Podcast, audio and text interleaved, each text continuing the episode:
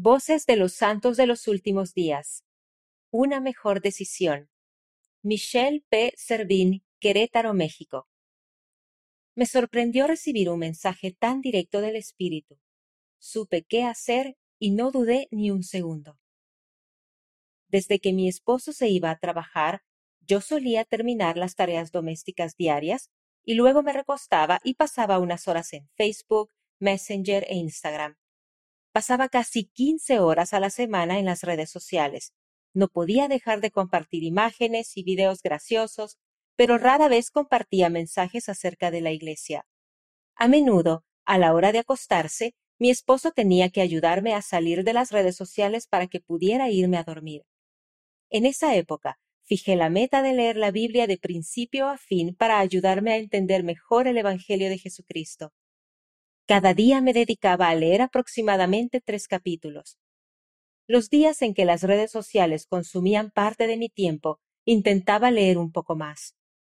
Un día puse mi Biblia a mi lado para leer unos cuantos capítulos, pero, antes de leer, agarré mi teléfono y pasé la siguiente hora y media en las redes sociales. Cuando me di cuenta de qué hora era, dejé el teléfono a un lado y me arrodillé para orar. Mi oración no duró ni diez segundos. Tan pronto como me levanté, me vino a la mente una voz que decía Me gustaría que invirtieras tanto tiempo a la oración como el que inviertes en las redes sociales. Me sorprendió recibir un mensaje tan directo del Espíritu. Supe qué hacer y no dudé ni un segundo. Eliminé de inmediato las aplicaciones de redes sociales de mi teléfono y empecé un ayuno de las redes sociales. Una semana después, recibí la investidura en el Santo Templo. Junto con los convenios que hice con el Señor, le prometí que en mi tiempo libre leería sobre la Iglesia y sobre el profeta José Smith y que continuaría leyendo la Biblia.